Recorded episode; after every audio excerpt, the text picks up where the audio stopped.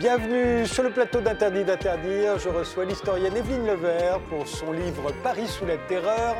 L'historien de l'art Thomas Schlesser pour l'exposition consacrée à Hartung au musée d'art moderne jusqu'au 1er mars et pour le film Hans Hartung, La fureur de peindre qu'il a coécrit avec Romain Goupy. Et Christian Mogin, directeur et fondateur du festival Les Primeurs. Ça dure quatre jours, du 30 octobre au 2 novembre, dans deux villes, Massy et Castres, avec uniquement des musiciens qui, voient leur qui sortent leur premier album. C'est ça le concept. Et l'on commence tout de suite par notre époque. Qu'est-ce qui la caractérise? Quel est le style d'aujourd'hui? Christian Mogin, voici votre, votre réponse, son image. Euh, c'est une queue. C'est une queue, oui. Alors pour moi, c'est vraiment le avec la viralité de l'information, c'est vraiment la, massification et la soudaineté des, engouements populaires.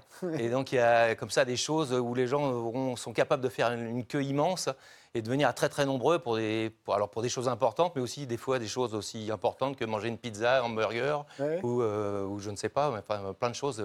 Et alors tout ça marche par tribu. Quoi. Donc il y a des tribus qui sont qui sont, qui sont plutôt euh, sensibles à, telle ou telle chose, et puis, et puis d'autres. Donc c'est, et c'est, très étonnant, parce que moi, par exemple, dans la musique, euh, c'est, vraiment évident où il y a des, comme ça des choses qui arrivent euh, d'une manière soudaine.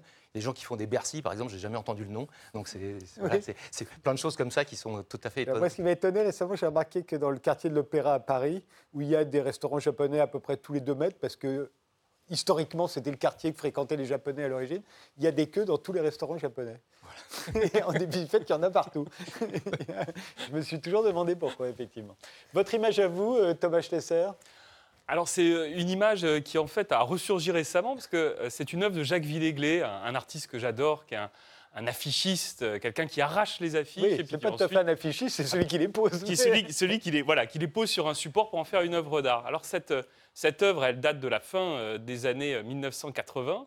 Euh, euh, mais eh bien, Jacques Villéglet l'a proposé, l'a montré très récemment, et ça montre du coup toute l'obsolescence de la publicité, puisqu'on est face à 3615 code Nikita. et il faut le rappeler pour ceux qui, n'étaient pas nés, c'était le début du Minitel. Enfin, c'est même la fin, c'était déjà la fin du Minitel.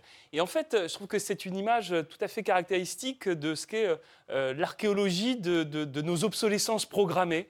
C'est-à-dire qu'on on a déjà le signe de ce que sera Internet, mais on est déjà dans quelque chose de complètement dépassé.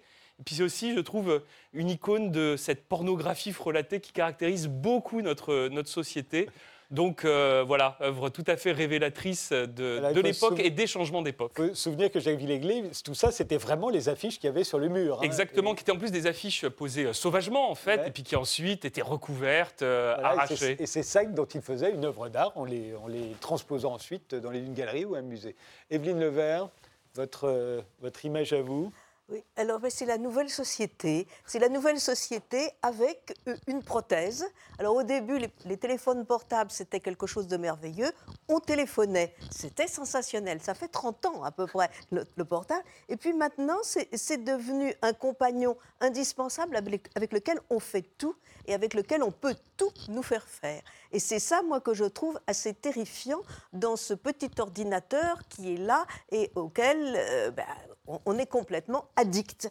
Et quand on prend le métro tous les jours, eh bien, on, voit, on, voit on, ne, voit plus que des gens avec des portables, on ne lit plus dans le métro, on ne tricote plus. Il y a ah, longtemps. Ils lisent leur portable. oui, oui, enfin, on lit le portable, on fait tout avec le portable. Et si on n'a pas de portable, on est complètement perdu. Et alors, le portable vous empêche aussi de penser. Et j'aurais aimé aussi qu'il y ait, là, on est avec des adolescents, mais euh, ce qui est terrible, c'est qu'on voit aussi des enfants très jeunes avec des portables et ils s'en servent avec beaucoup d'habileté.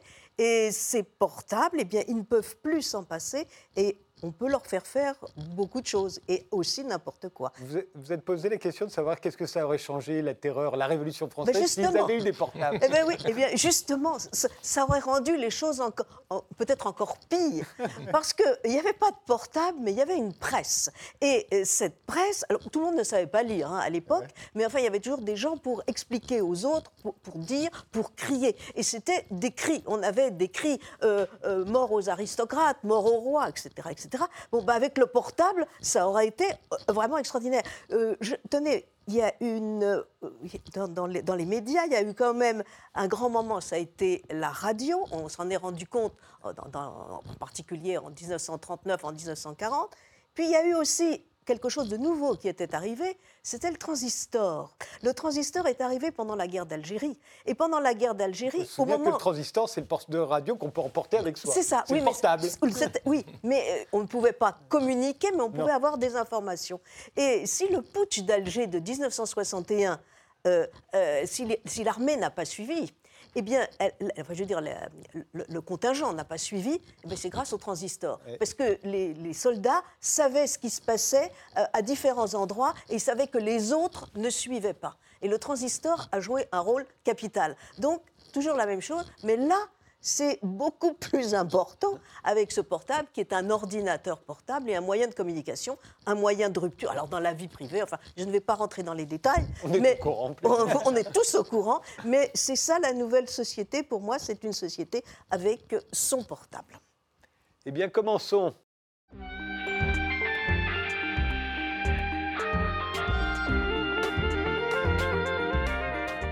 Evelyne Lever, vous êtes donc historienne spécialisée dans le XVIIIe siècle et vous venez de publier Paris euh, sous la terreur aux éditions Fayard. La terreur, c'est l'enfant monstrueux de la Révolution française. Euh, on en fait encore des cauchemars. Et pourtant, quand on vous lit, et vous l'annoncez dès la première page, ça n'est jamais que 16 600 exécutions, dont 2625 euh, à Paris. Ça paraît très peu écoutez, on m'a déjà fait cette réflexion-là. enfin, imaginez quand même euh, euh, la place de la Concorde, qui s'appelle à l'époque la place de la Révolution. Ben, 2600 personnes qui vont être coupées en deux, parce que c'est ça la guillotine. Bah, euh, je pense quand même que... Ah non, ça marque. Hein, ça marque. Hein. Je suis d'accord, mais en fait, quand on y pense aujourd'hui, on se dit ça a dû être terrible. Oui, mais ça a été terrible. Ça a été terrible, mais au fond, ces, chiffres nous ramènent à juste proportion à une époque où, en plus, la France n'est de compte que 26 millions d'habitants aussi. Hein. On est euh, oui, moins de la absolument, moitié de ce mais enfin, si on, si ça fait quand même 300 000 morts dans toute la France. Oui, parce qu'il y, a les guerres, parce y a les... Non, non, je ne parle pas des guerres, je parle des massacres à l'intérieur du territoire. Moi, je suis restée à Paris, parce que Paris, c'est le moteur de la Révolution. Oui, comme on va le voir, en fait, c'est Paris qui... Oui, c'est Paris qui prend les décisions, mais qui envoie des représentants en mission qui vont faire régner la terreur. Mais vous avez, sur 87 départements, vous en avez 60 qui sont révoltés contre Paris. Donc c'est une guerre civile. Alors je reste à Paris parce que je, ne voulais pas écrire un livre de plus de 300 pages. mais, et puis Paris, tout se passe à Paris. Et évidemment, je suis obligée de parler aussi de ce qui se passe en province. Mais moi, je reste avec Paris et avec les Parisiens.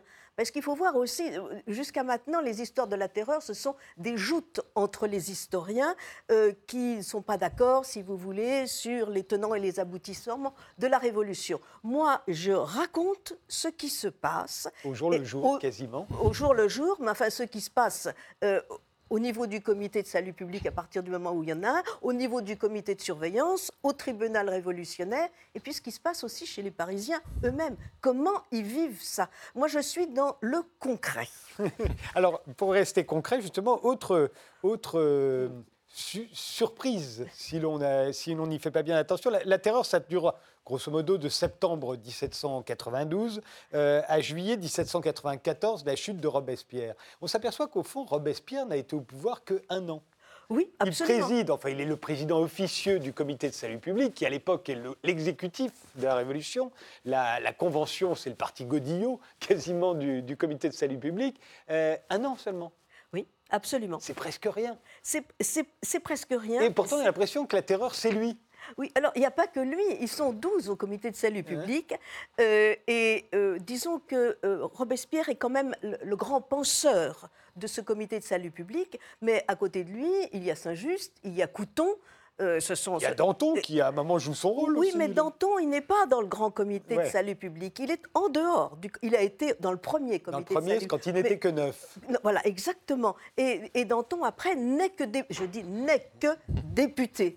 Euh, Danton joue un rôle plus important avant la création du comité de salut public. Parce que, au début, il est très difficile de dire comment commence la quand commence la terreur. Ah, vous, vous la faites commencer avec les massacres de septembre. oui, oui. Effectivement, c'est là où tout à coup. Oui. Ça, ce sont des actes de sauvagerie qui, ne sont, qui ne sont pas, disons, organisés. Mais après, viennent du peuple. oui, qui viennent du peuple. Là, on voit une des images nombreuses qu'on a des, massacres de septembre. Je crois que c'est la salle pétrière. oui, écoutez, attendez, il faut que je mette mes lunettes. Parce que... vous, vous, inquiétez pas, on ne va pas les commenter. Le reste sont les, sont les têtes qui viennent trop seront coupées, qu'on va voir apparaître. Celle de Robespierre, celle de Danton, on les a vues déjà, et d'autres euh, ensuite. Oui, alors là, on, là, on est dans la, dans la sauvagerie, disons, à l'état pur, si, si vous permettez que je m'exprime ainsi. Mais à partir d'un certain moment, la terreur en tant que telle sera institutionnalisée pour éliminer tous ceux qui s'opposent à la révolution, mais qui s'opposent à la révolution, c'est-à-dire qui s'opposent à, la minorité agissante qui est le comité de salut Alors, reprenons les choses dans l'ordre dans lequel vous nous les présentez. D'ailleurs, euh, commençons par le contexte. Euh, il faut voir qu'à ce moment-là, au début de la terreur, le roi est aux Tuileries. Euh, ça fait un an déjà. Ah, on n'est pas encore en la terreur. Non, non. Mais le roi est aux Tuileries. ça fait un an déjà qu'il a essayé de s'enfuir à Varennes. On l'appelle Monsieur Veto, parce qu'il a le droit de veto sur les décisions que prend euh, la Révolution. Euh, la reine est toujours euh, détestée, évidemment. Il y a la guerre au nord, on redoute l'invasion par, par les, puissances ennemies de la France. Il y a le général Lafayette qui, joue, qui va jouer un rôle très très important à ce moment-là, qui lui est contre les Jacobins, il est monarchiste, il a été, n'est pas ennemi des, des, idées de la Révolution, mais c'est un monarchiste, il veut que le roi soit préservé. Qu'est-ce qu'il y a d'autre encore dans ce alors, écoutez, oui, tout ça, est, tout ça est très compliqué. Tout ça est très compliqué. Il y a un roi qui est un monarque constitutionnel en principe, qui aurait dû être un monarque constitutionnel, mais il est décrédibilisé depuis Varennes, c'est-à-dire depuis un an. Et il s'est enfui. Pourquoi? Parce qu'il n'admettait pas d'être le monarque constitutionnel, parce que l'Assemblée constituante avait fini son œuvre. Et c'est pour ça qu'il est parti. Donc, il est. Il refusait ce que le roi, les rois d'Angleterre ont accepté un siècle auparavant. Oui, enfin, ça s'est pas vraiment passé comme ça. Mais enfin, en tout cas, là, il y a une constitution écrite. Le roi n'en veut pas, il s'en va, il est pris à Varennes et il a expliqué pourquoi il s'en allait. Et euh, après Varennes, plus personne n'a confiance en lui, mais les constituants qui ont fait la constitution, bah, ils ont besoin d'un roi qui soit un roi sous niveau, c'est-à-dire un roi qui ait peu de, peu de pouvoir. Et le roi est en, suspendu aux Tuileries pendant quelques semaines et il accepte la Constitution parce qu'il ne peut pas faire autrement, mais en tant que monarque constitutionnel, il met son veto à, certaines décisions, ce qu'il fait surnommer Monsieur Veto, et il passe pour un contre-révolutionnaire. Et, on soupçonne sa garde de vouloir à un moment... Euh, oui, mais ce, qui est surtout important, dans cette histoire, c'est qu'on a un problème de légitimité. On se dit ce roi n'est pas, n'est, pas, n'est pas crédible.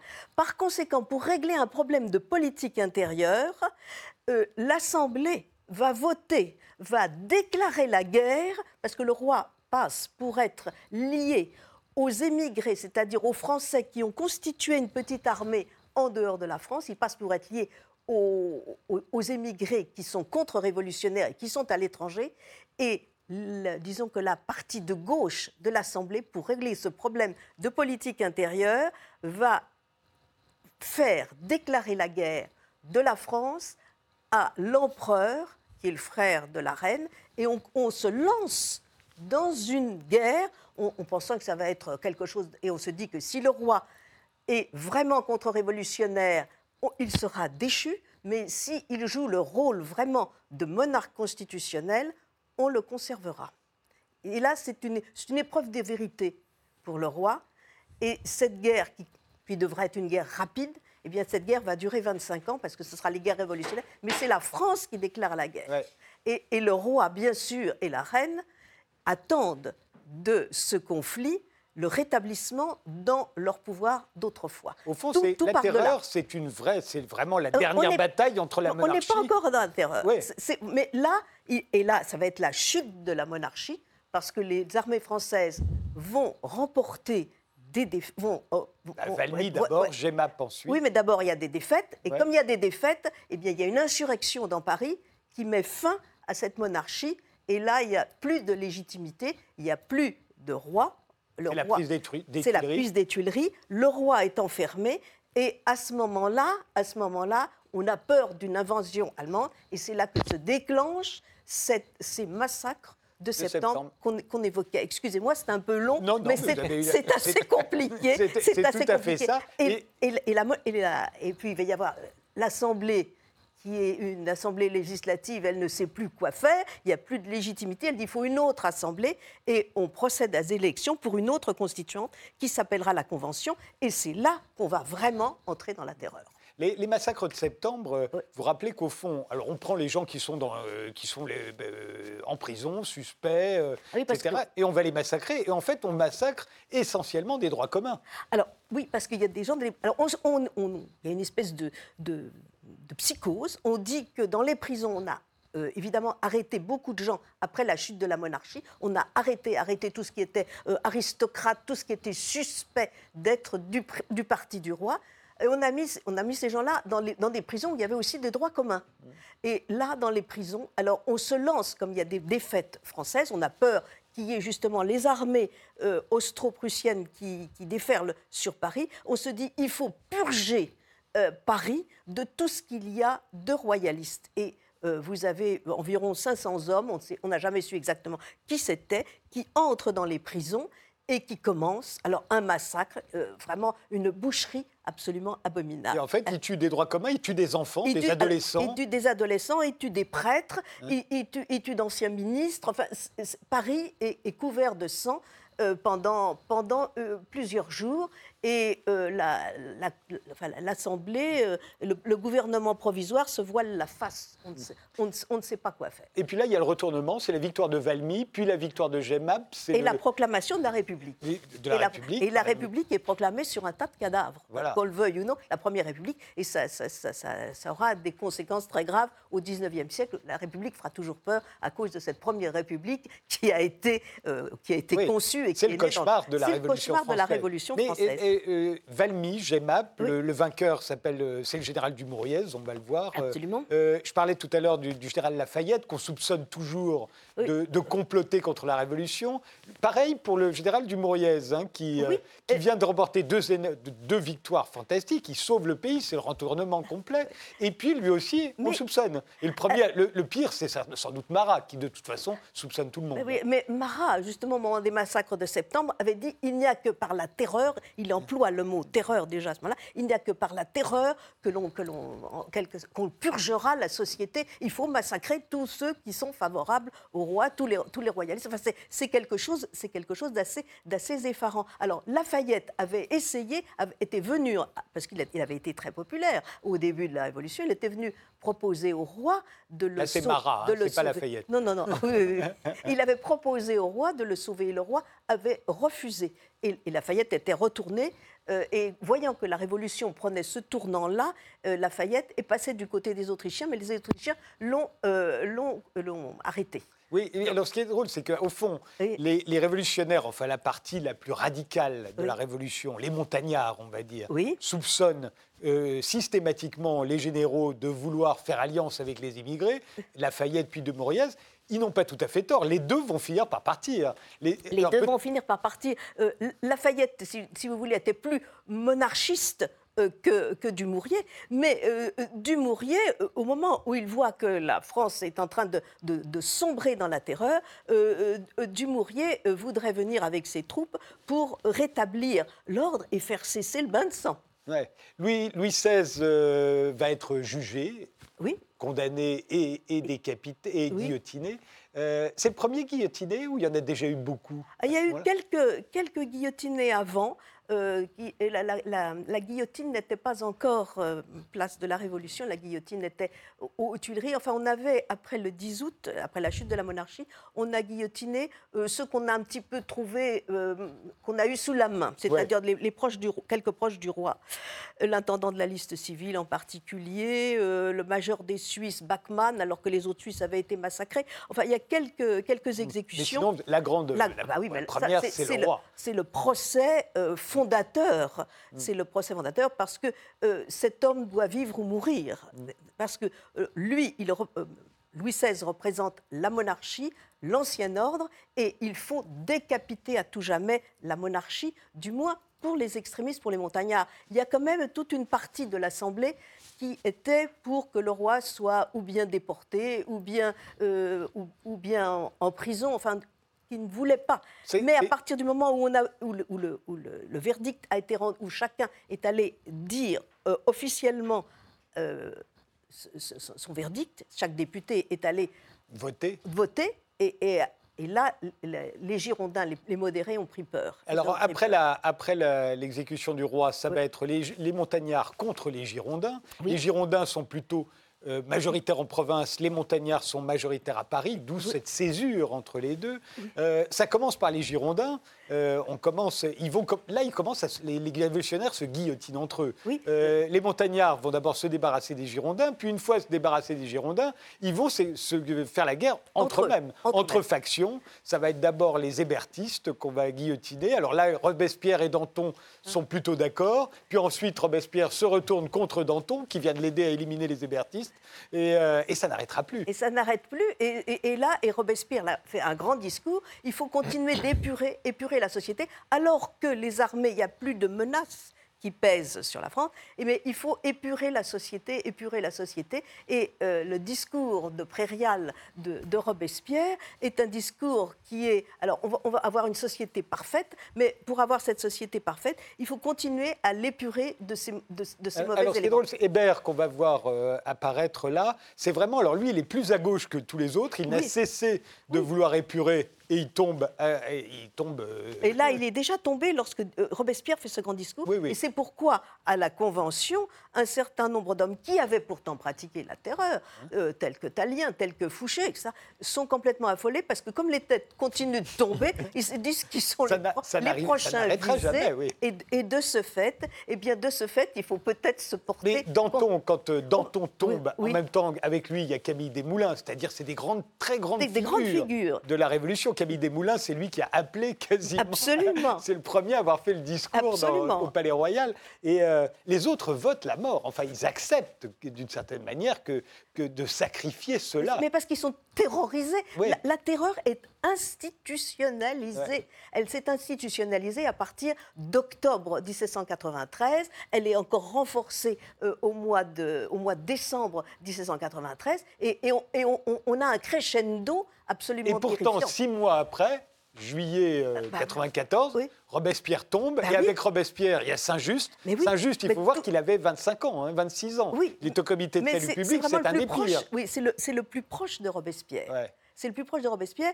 Et euh, ces hommes-là veulent cette épuration totale de la... C'est sans fin c'est sans fin et c'est pourquoi les autres euh, prennent la mais, décision. Mais en fait, là où, euh, quand, on vous lit, on se rend compte que véritablement l'artisan de la, de la chute de Robespierre, ce qui n'est pas évident, il triomphe six mois avant, six mois après, il est guillotiné, c'est Fouché. C'est bah, Fouché, le futur ministre de la police de Napoléon, futur ministre de la police de Louis XVIII, un homme politique exceptionnel, là on le voit à la fin de sa vie. Qui a, qui a, euh, procédé à des massacres terribles à Lyon.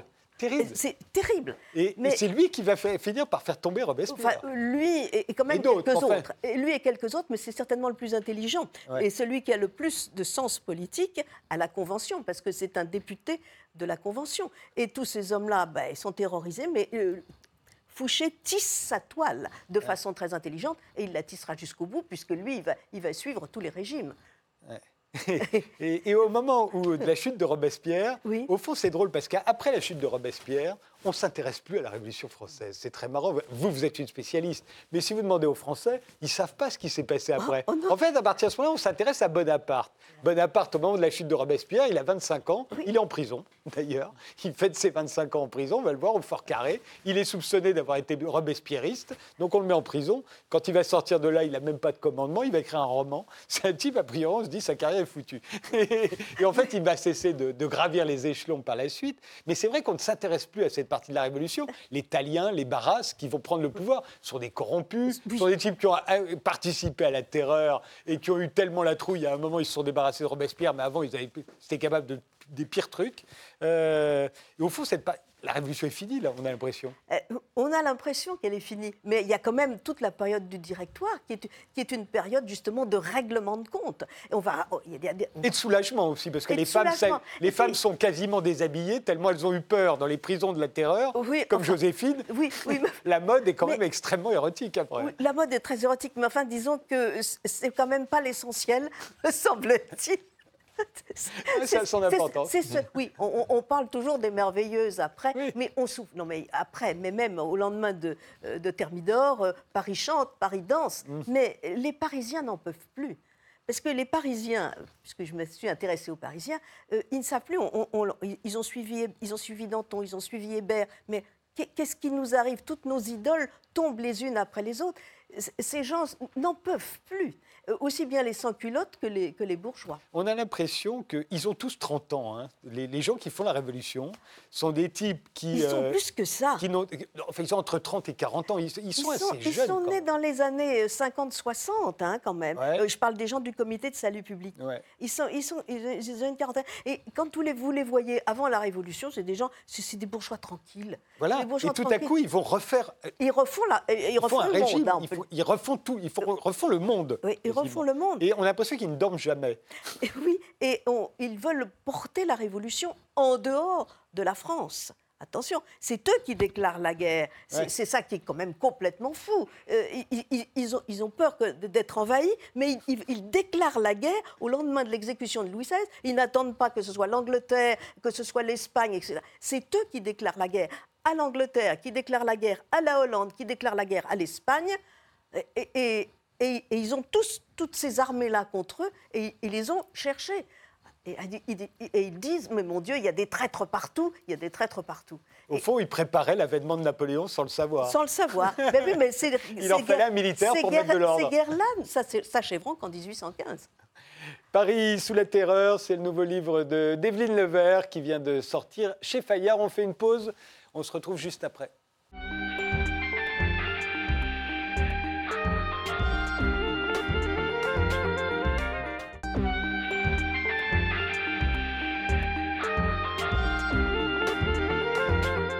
Mes invités sont aujourd'hui Evelyne Levert pour son livre Paris sous la terreur, Christian Maugin, le directeur euh, et le fondateur du festival Les Primeurs qui aura lieu du 30 octobre au 2 novembre à Massy et à Castres, et Thomas Schlesser, euh, historien de l'art, directeur de la fondation Artung, à qui le musée d'art moderne de Paris consacre une grande exposition jusqu'au 1er mars. Hans Artung, c'est l'un des grands maîtres euh, de l'art abstrait au XXe siècle. On va voir quelques-unes de ces toiles, Thomas. Euh, Qu'est-ce qui, qu'est-ce qui fait sa, sa particularité à vos yeux? Les grands de l'art abstrait, c'est Kandinsky, c'est Mondrian. Ah, Précisément, il n'a rien à voir avec Kandinsky et Mondrian parce que Kandinsky et Mondrian font une abstraction qu'on pourrait qualifier de géométrique. C'est-à-dire une abstraction très pensée, très maîtrisée, avec souvent une dimension soit mystique, soit symbolique. Hartung, c'est le pionnier de ce qu'on appelle l'abstraction gestuelle, bien avant les Américains comme Jackson Pollock ou Marc Roscoe qu'on connaît bien. Hartung est sans doute moins connu internationalement qu'eux, mais en revanche, il est beaucoup, beaucoup plus important sur le plan euh, de... parce qu'il est précurseur. Et c'est donc quelqu'un qui se fie à, euh, je dirais, une approche intuitive, corporelle, Ouais. euh, énergique de l'abstraction, euh, sans se soucier de savoir si euh, il y a une signification euh, transcendantale. Non, ce qui compte, c'est que l'intériorité d'une part et l'enregistrement du geste d'autre part se, se matérialisent sur la toile. Voilà ce Là, qui fait la quand singularité Quand il d'Artung. fait un tableau comme celui-ci ou le suivant qu'on va voir apparaître, pour lui, ça n'a aucune signification? Alors, il y, a- deux choses qui sont à préciser dans ces deux tableaux. C'est d'abord que ce sont, c'est là où c'est un peu plus compliqué, ils sont le fruit, ces tableaux, d'une première approche qui, sont, euh, est- purement intuitive, hein, une œuvre sur papier. Et ensuite, pendant plusieurs décennies, à peu près des années 30 euh, aux, années, euh, au début des années euh, 60, eh bien, il va faire ce qu'on appelle un report, une mise au carreau. C'est-à-dire qu'il va, il va retranscrire très, très, très méticuleusement ce qu'il a fait d'abord dans une phase à chaud. Bon, ça, c'est la première précision. La deuxième chose, c'est que pour lui, bien évidemment que ça peut avoir une signification, simplement, il ne se prononce pas dessus, ou très rarement. En revanche, ensuite, à charge euh, pour vous, Frédéric, pour un critique, ou pour, qu'on veut. ou pour le public, d'y voir ce qu'on veut. Ce sont également évidemment des, des supports de, de- de rêverie et d'interprétation qui peuvent être parfois extrêmement complexes. Mais Hartung, lui, laisse cette part-là au public.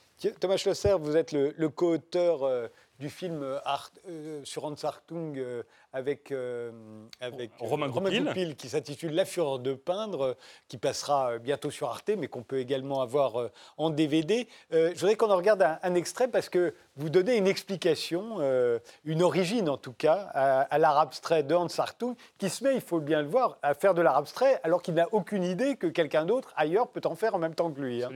Il invente son, art et ça va se révéler être l'art abstrait. Mais regardons ce, premier extrait. Sur un de mes cahiers d'écolier, j'attrapais au vol les éclairs dès qu'ils apparaissaient. Il fallait que j'aie achevé de tracer leurs zigzags sur la page avant que n'éclate le tonnerre.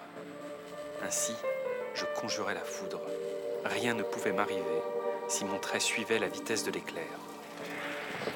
Mes cahiers d'écolier se remplirent de pages et de pages d'éclairs. Mon père les appelait les Blitzbücher de Hans, les livres des éclairs. Mes éclairs enfantins ont eu, j'en suis sûr, une influence sur mon développement artistique, sur ma manière de peindre. Ils m'ont donné le sens de la vitesse du trait, l'envie de saisir par le crayon ou le pinceau l'instantané. Ils m'ont fait connaître l'urgence de la spontanéité.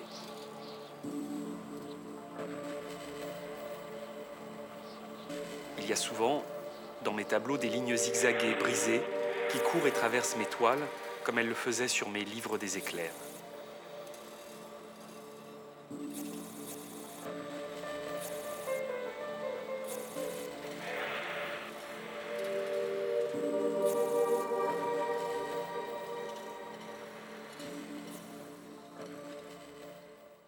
Ce serait à 6 ans donc que Hans Hartung euh, aurait commencé au fond à ce trait très particulier qu'on retrouve dans nombre de ses toiles. Euh, on va en voir là une ou deux euh, qui, les, qui, les, qui, les, ont, c'est évident. Ça viendrait de ça, sa peur des éclairs au départ. Bah, écoutez, on est tous le fruit d'un traumatisme originel, on le sait bien. Alors ça dépend ce qu'on en fait.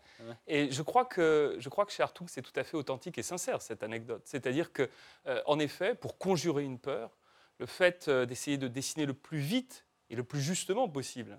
Hein. Il s'agit quand même d'avoir ensuite la virtuosité nécessaire pour qu'un trait soit expressif. Eh bien, euh, ça va dicter l'ensemble de sa vie, mais jusqu'à la toute fin. C'est-à-dire que ça remonte à la prime enfance.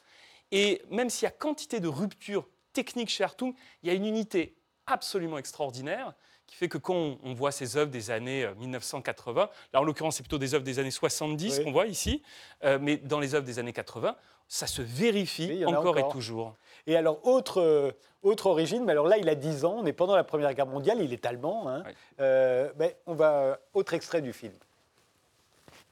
Hans a 10 ans, le voilà qui imagine des scènes de front, les peint à l'aquarelle et signe déjà de son patronyme en lettres majuscules, Hartung.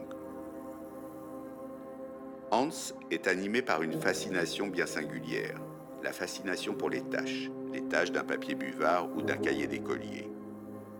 Alors il en fait avec application et même avec une ambition artistique. Il étale des formes brunes ou colorées, à l'encre ou à l'aquarelle, à la façon d'explosion ou de flamboiement. J'aimais mes tâches. J'aimais qu'elles suffisent à créer un visage, un corps, un paysage. Les premiers temps, je m'en servais pour cerner le sujet qui, peu à peu, devenait simple prétexte au jeu des tâches. Quelle joie ensuite de les laisser acquérir leur propre expressivité sans être asservis à la réalité. De dessin en dessin, j'en étais arrivé enfin à ne plus rien figurer. Hartung, on voit bien, et c'est vous qui lisez euh, des extraits de son autoportrait, euh, parle de tâches. Mais la voix de précédente, euh, celle de Goupil, celle de Romain Goupil, votre co-auteur et le réalisateur du film, parle d'explosion. Et je me suis dit, est-ce qu'un enfant de 10 ans euh, pouvait voir des explosions à l'époque? Est-ce que les explosions, dont on sait bien que, c'est la guerre de 14, c'est ça, c'est la brutalisation extrême de la guerre, avec des explosions comme on n'en avait jamais vu. Mais est-ce que quelqu'un qui était hors du front pouvait en avoir été témoin? Non, mais naturellement. Alors, savoir si Hartung lui-même en est un témoin direct, ça je ne peux pas le garantir.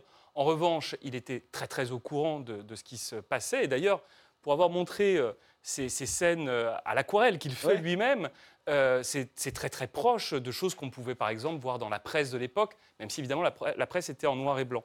Je crois vraiment que la, Première Guerre mondiale, où en plus Hartung est amené à, migrer vers, vers, la Suisse à ce moment-là, a été un événement tout à fait décisif moins que la deuxième, dans laquelle il est acteur véritablement, mais ça a, été, euh, quelque chose de tout à fait essentiel. Oui. avant d'arriver à, la Deuxième Guerre mondiale, il vient à Paris, comme tout le monde vient à Paris euh, dans les années 20. Lui, oui, euh, il arrive là, il va à Montparnasse, comme tout le monde à l'époque va à Montparnasse. On est la capitale mondiale de l'art. Il n'a aucun succès. il faut dire que l'art abstrait qu'il pratique va mettre assez longtemps hein, pour, pour s'installer. C'est les années 50 où tout à coup l'art abstrait a du succès, d'abord aux États-Unis puis en Europe dans les années 30, c'est voué à mourir de faim, un, peintre abstrait. Et, c'est là où, en effet, sa passion originelle pour les tâches, qui pour euh, euh, quelqu'un qui n'est pas spécialiste d'art peut paraître complètement dérisoire, prend tout son sens. C'est-à-dire c'est quelqu'un qui va avoir une fidélité à sa conviction originelle, à savoir que quelque chose d'informe, qui s'apparente à une tâche, a en fait une valeur artistique intrinsèque. Il va avoir une fidélité à cette idée-là tout au long de sa vie. Et dans les années 20, dans les années 30, on peut imaginer, comme ça, avec notre recul historique, bah, que c'est un peu des artistique, mais pas du tout. C'est une radicalité euh, euh, d'un courage absolu. Ah oui, ça parce condamne à, mourir de faim. à mourir de faim et être perçu comme un artiste dégénéré par, euh, par les, les, les, les nazis. Donc, naturellement, de ce point de vue-là, je pense qu'il y, y, a peu d'exemples dans l'histoire de l'art d'artistes qui aient fait preuve d'une aussi grande ténacité, euh, par rapport à un choix originel, je pense que la seule comparaison possible serait peut-être Paul Cézanne, qui attend très longtemps, les années 1890, 30 ans à peu près, pour s'imposer. Hartung, c'est à peu près la même chose. Alors il va s'engager dans la Légion étrangère, à la déclaration de guerre, pour combattre l'Allemagne. Il est allemand, mais il n'a plus de papier. Les nazis euh, se sont débrouillés pour récupérer son passeport. Il est apatride, comme beaucoup de monde à l'époque. Il s'engage dans la Légion étrangère, c'est la seule euh, armée qui veut bien de lui. Il va se retrouver en Algérie.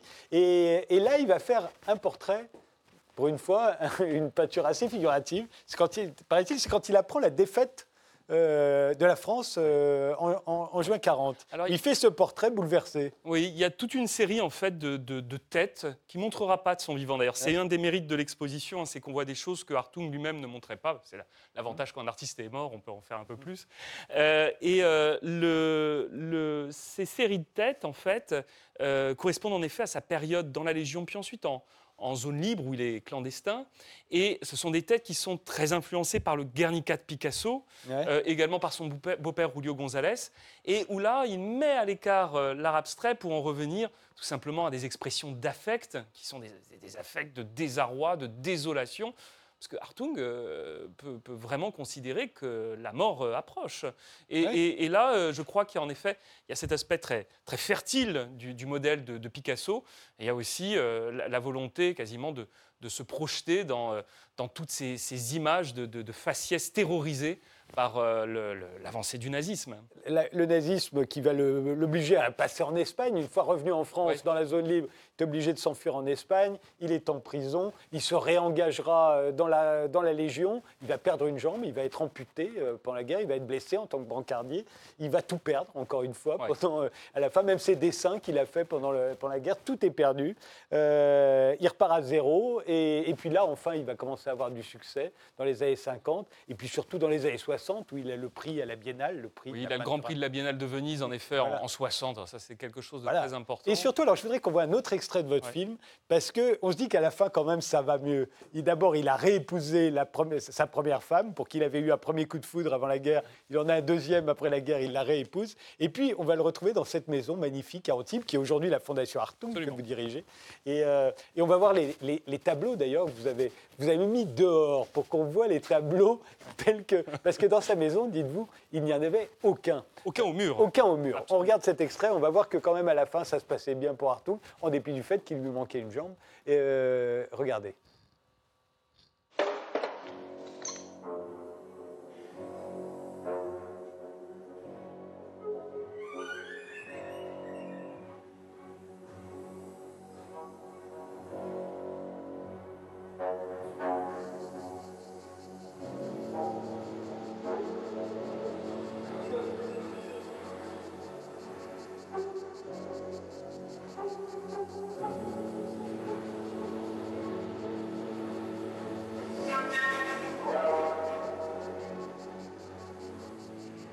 Dans notre villa d'Antibes, si tableaux il y a, ce sont en fait les découpages des fenêtres sur l'espace environnant.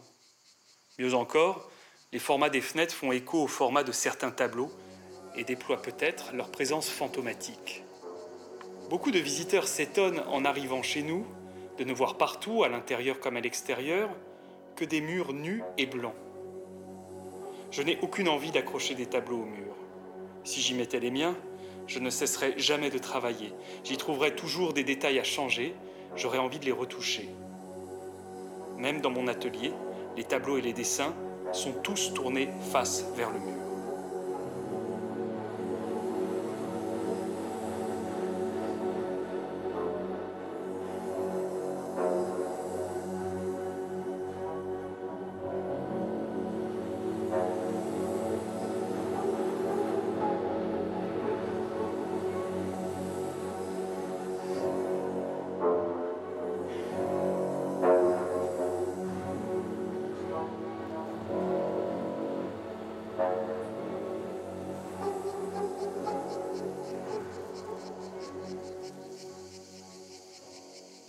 Une aventure de la ligne. hein. Euh, il y en a une plus loin là qui est, qui est très, très significative, c'est ça.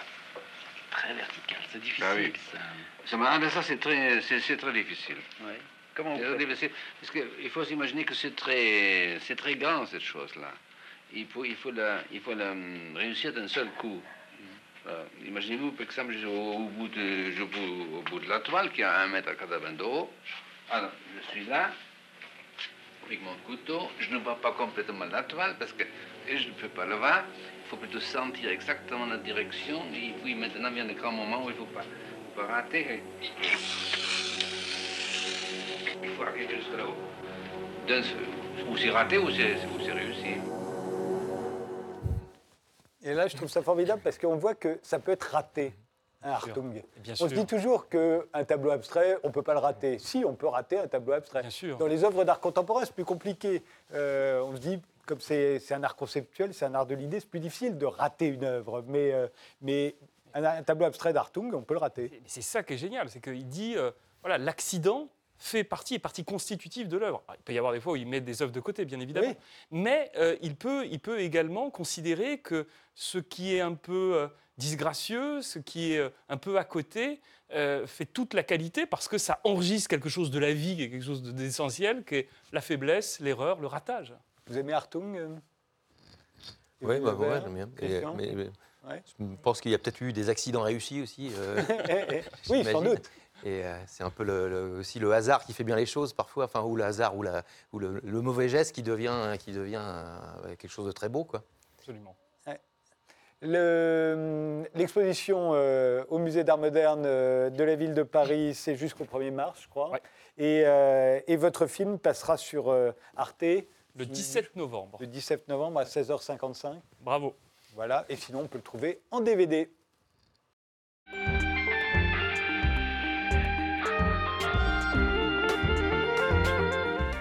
Christian Mogin, vous êtes donc euh, le fondateur et le directeur du festival euh, Les Primeurs qui dure 4 jours, du 30 octobre au, au 2 novembre, dans deux villes, Massy en Essonne et, et Castres dans le Tarn. Ça fait dire que c'est à peu près à 700 km, elles sont à 700 km l'une de l'autre.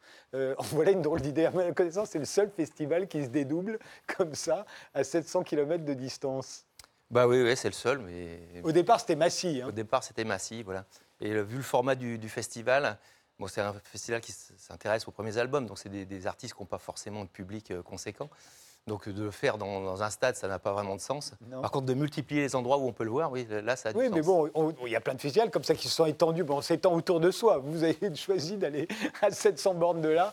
Comment Oui. vous faites d'ailleurs? Parce que l'artiste qui, qui, qui passe à Massy, il se retrouve à Castres dans- combien de temps après? Bah, ça dépend, soit le lendemain, soit le surlendemain. hein. Il y a Ouais. le temps de, les temps quand même assez court. euh, Il n'y a, il y a- il y a pas beaucoup de- de- d'espace pour, pour les caser. Quoi. mais mais, euh, donc voilà, effectivement, c'est euh, au niveau du, de ce qu'on appelle le routing, euh, dans les, dans les- dans les déplacements d'artistes, c'est un peu compliqué. Oui, j'imagine qu'il y a une bonne, une bonne tension de ce côté-là. Alors les primeurs, vous l'avez dit, c'est, ça repose sur un concept que je trouve assez original. C'est le festival des, des musiciens qui sortent leur premier album. Ça fait plus de 20 ans maintenant que ça dure. Vous avez commencé en 98. Ouais. Euh, et, et, euh, et comment vous était venue cette idée? Pourquoi faire un festival des premiers albums? Alors on va voir d'ailleurs euh, apparaître euh, un certain nombre d'artistes que vous allez que vous allez recevoir, dont La Chica. Euh, euh, on va en voir tout de suite un extrait de son. Mais d'abord, comment vous était venue l'idée à l'époque? En fait, il y a deux raisons. Il y a une raison euh, très pragmatique et une raison artistique. La raison pragmatique, c'est que euh, il y a des- c'est des artistes qu'on a du mal à, à présenter dans nos salles, parce que nous, c'est quand même il y a une salle qui travaille à l'année, hein, qui s'appelle Paul B, qui accueille le festival. Donc vous êtes le directeur? Donc je suis le directeur. Et donc voilà, c'est des, des artistes qu'on, c'est difficile de, de- de les présenter au public parce que justement il n'y a pas de public. Donc c'était dit en, en- en- en faisant comme ça un événement avec, euh, avec tous ces gens-là, eh ben on crée un événement et les gens viennent pour l'événement plus que pour tel ou tel artiste. Donc ça, ça a marché. Et puis, euh, et puis l'autre idée, qui est l'idée artistique, c'est, autour de, l'idée des premiers albums. Moi, les premières œuvres, je, suis- quand même attaché à ça, puisque notamment dans, le, enfin, dans la musique, un domaine que je connais bien, on va dire que le premier album, les gens ont grosso modo 20, 25 ans pour le faire, même si c'est dans le plus jeune âge, mais quand même, ils ont, il y a des choses à raconter, il y a des émotions, il y a plein de choses comme ça. Et puis après, bah, c'est tous les deux ans. Et tous les deux ans, c'est compliqué à faire un album. Donc euh, voilà, ces, premiers albums qui ont 25 ans de vie finalement sont quand même des concentrés d'humanité, de, de sentiments, de, peur, de plein de choses. Après, c'est vrai que c'est un peu plus compliqué. On va regarder tout de suite un extrait d'un clip de La Chica, qui sera euh, donc euh, au festival euh, Les Primeurs de cette année. La Chica, elle est franco-vénézuélienne. Voilà. Euh, elle commence à être un petit peu connue. Elle sort son premier album, elle avait déjà sorti des, des EP et des, des singles. On regarde, ça s'appelle Ra- Ratas.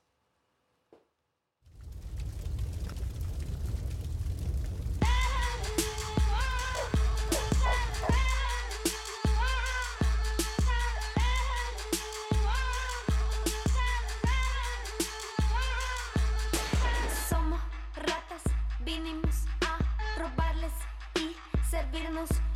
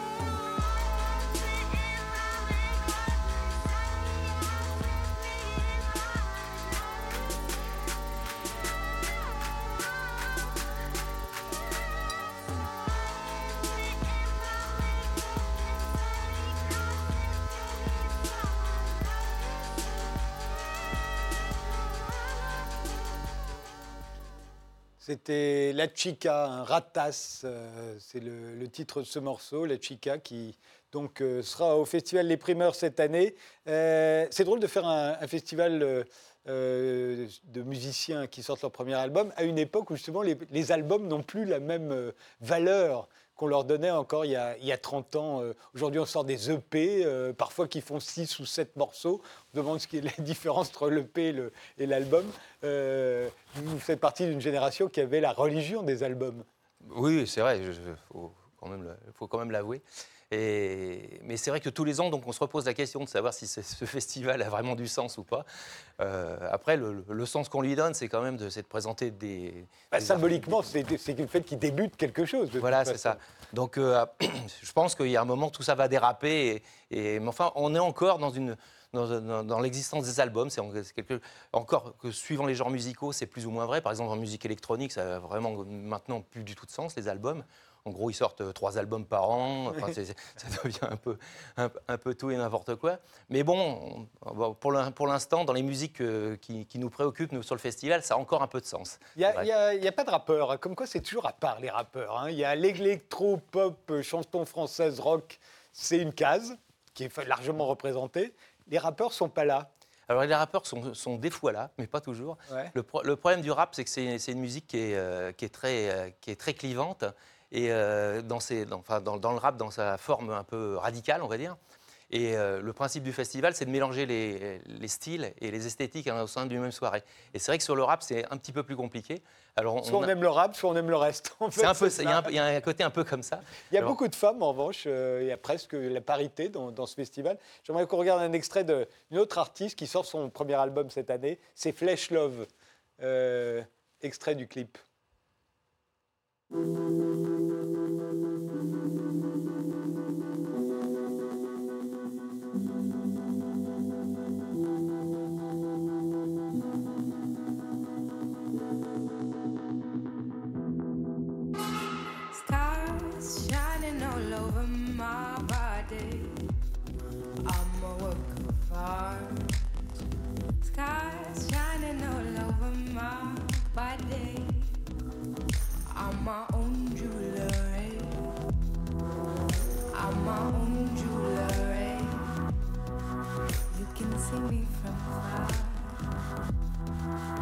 Can see me from far.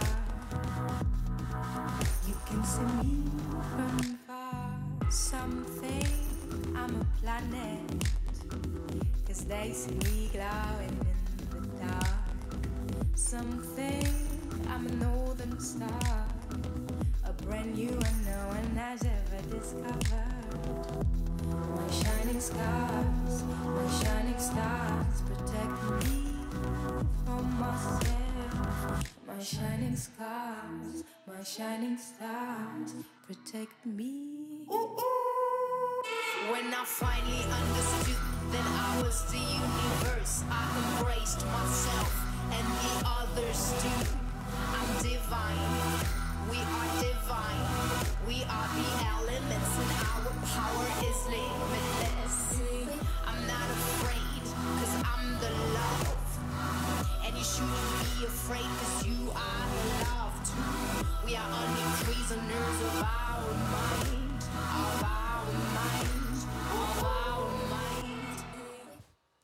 Voilà, c'était Flesh Love. euh, Et quand on ajoute la chica et Flesh Love, je trouve qu'on a une bonne idée de ce que c'est que et la musique et l'esthétique de notre époque.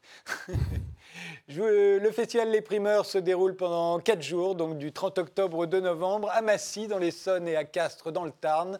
L'exposition consacrée à Hans Hartung, c'est au Musée d'Art moderne de Paris jusqu'au 1er mars. Le film Hans Hartung, La fureur de peindre, de Thomas Schlesser et Romain Goupil est en DVD. Il sera diffusé sur Arte le 17 novembre, à 16h55 précisément. J'ajoute euh, que vous venez publier un livre très intéressant intitulé Rêver chez Gallimard. J'espère que vous reviendrez. Faire rêver. Faire rêver, pardonnez-moi, chez Gallimard. J'espère que vous vien- reviendrez en parler dans cette émission. Et enfin, Paris sous la terreur, le livre d'Evelyne Levert, est lui paru chez Fayard. Merci tous les trois d'avoir participé à cette émission. Merci de nous avoir suivis et rendez-vous au prochain numéro.